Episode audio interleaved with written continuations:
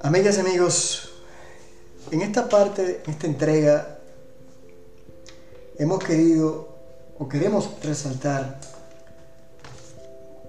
eh, de una parte de los hechos que fuimos testigos a raíz de nuestro atentado.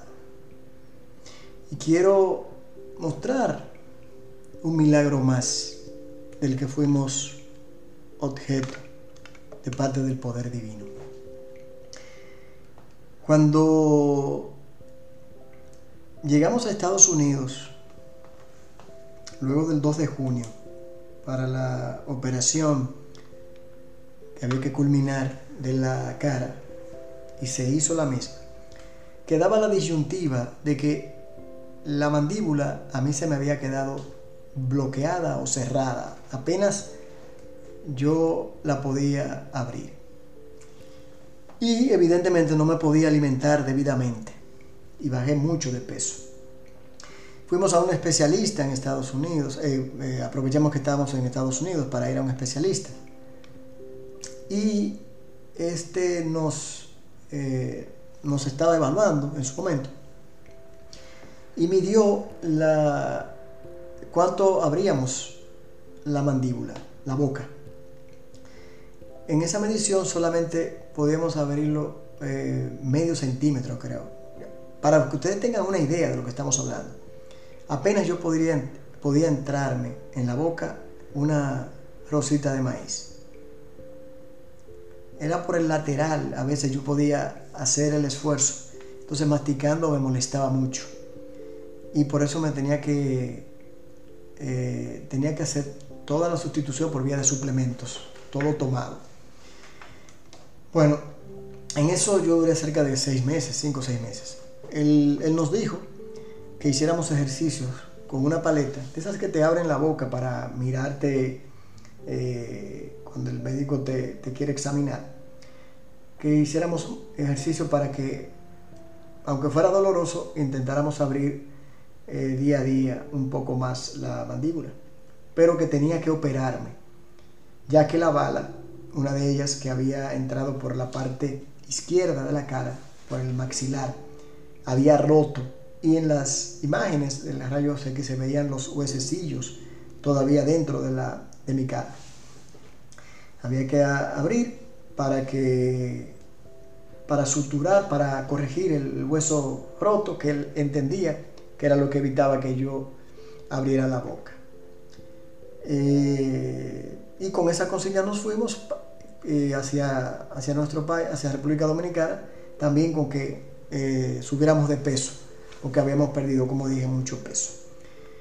En eso visitamos otros especialistas en Estados Unidos, en total unos cerca de cinco.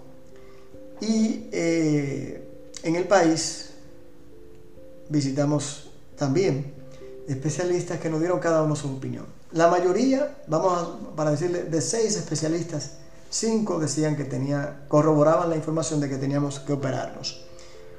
Cuando fuimos a uno de ellos, que es el único que se oponía a la operación, nos referíamos o nos referimos al doctor Alonso Genao, reconocido médico, cirujano, maxilofacial, de aquí de Santiago y el país. Él nos sugirió, nos dijo, Jordi, mira, yo no te recomiendo que te operes, porque es una operación riesgosa. Eh, por donde te van a operar, eh, pasa un nervio o uno de los nervios. Pasan tres nervios por, la cara, uno en el centro y dos a los laterales. Si él operando tiene alguna, algún error humano, tú podrías perder la visión del ojo que te queda, que es el ojo derecho. Entonces ahí él me preguntó, ¿qué tú quieres? ¿Quedarte con la, tratando de, luchar con la, con la mandíbula o quedarte ciego? Esa era una de las posibilidades. Bueno, pues como eran la mayoría que habían optado por la operación y solamente uno era el que, en el caso de Alonso, el que estaba en desacuerdo de la operación, nos fuimos a Estados Unidos luego de un consenso familiar para la operación. Fuimos a operarnos. Cuando ya estábamos allá y eh, ya habíamos hecho todas las diligencias y habíamos acordado todo, el día que nos tocaba ir donde el médico que habíamos ido en inicio y que nos había dado el diagnóstico inicial, eh, ese día yo recuerdo que me quedé en la habitación, le dije a mi esposa Katy que bajara al lobby y que me esperara. Amigos, amigas y amigas, yo me puse a orar y le dije lo siguiente más o menos a Dios. Señor, tú me has traído hasta aquí sano y salvo. Si tú quieres que yo me opere, yo me voy a operar. Porque yo tengo que tener la misma confianza que hasta ahora he tenido en ti y tú eres, y por ti es que yo estoy aquí con vida y, y todo lo que ha sucedido ha salido bien. Así que si vamos donde este médico y él me dice que definitivamente hay que operarme, yo me voy a operar. Bueno, cuando salimos, vamos llegando al médico y eh, llegamos allá. Eh, mi esposa se pone a hablar con el doctor y yo estoy, en ese caso me está revisando la enfermera y todo eso. Como les dije, el, meses atrás él había tomado la medida de mi boca, de lo que yo abría la, mandíbula y todo. Y empezó, una vez dejó de hablar con mi esposa, empezó a, chequearme y eso. Y se dio cuenta que yo había abierto la boca un centímetro más. Y se puso a mirarme. Yo le dije, doctor, ¿qué es lo que pasa? En una se queda callado. Y y me dijo, mira, Jordi, con los ejercicios que yo te puse, tú has, tú has podido abrir un poco más tu mandíbula. Entonces, si es así, yo entiendo que yo no tendría que operarte. Porque el problema tuyo no es óseo, o sea, no es de que, no es de que el no es del que el hueso esté roto, eh, sino muscular. Entonces me puse el ejemplo, es como si tú, tiraras en un sartén un bistec, el bistec lo que hace es que se encoge. Así le pasó a tu mandíbula. Entonces, él entendía que con ejercicios y con un aparato que él mismo había inventado, que era con la mano, tú le dabas, la manipulabas y te abría la boca, una a la medida que tú querías que si yo hacía eso por un tiempo determinado, iba a terminar de abrir completamente mi boca, porque los músculos iban a comenzar a abrir. Cuando escuché aquella explicación, lo único que me salió de mis labios fue decir gracias, Señor. Gracias. Y comprendí que aquella oración que había hecho había dado resultado para lo que Él quería no solamente para lo que yo quería, ya yo estaba dispuesto a operarme. Y así fue como pude abrir mi mandíbula eh, sin tener que operarme. Y dio en el blanco, y siempre lo recordaré en mi vida, el doctor Alonso Genao. Porque con su diagnóstico o su posición fue el único que estuvo de acuerdo en que no había necesidad de operarme.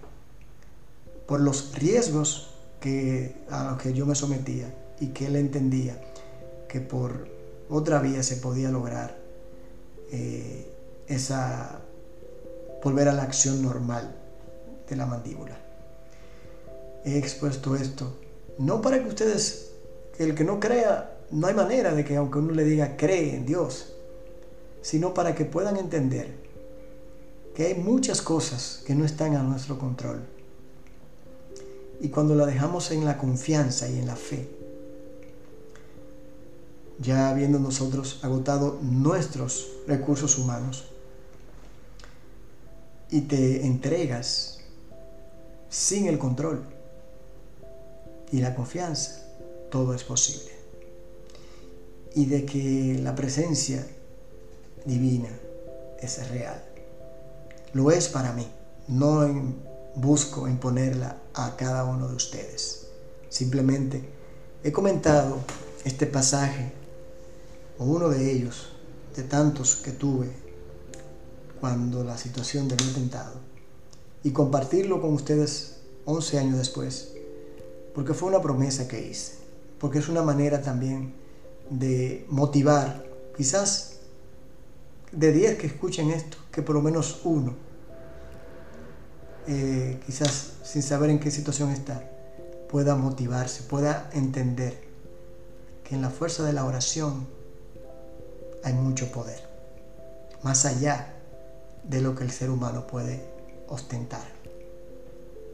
Y solamente me queda tener gratitud ante lo que experimenté como ser humano.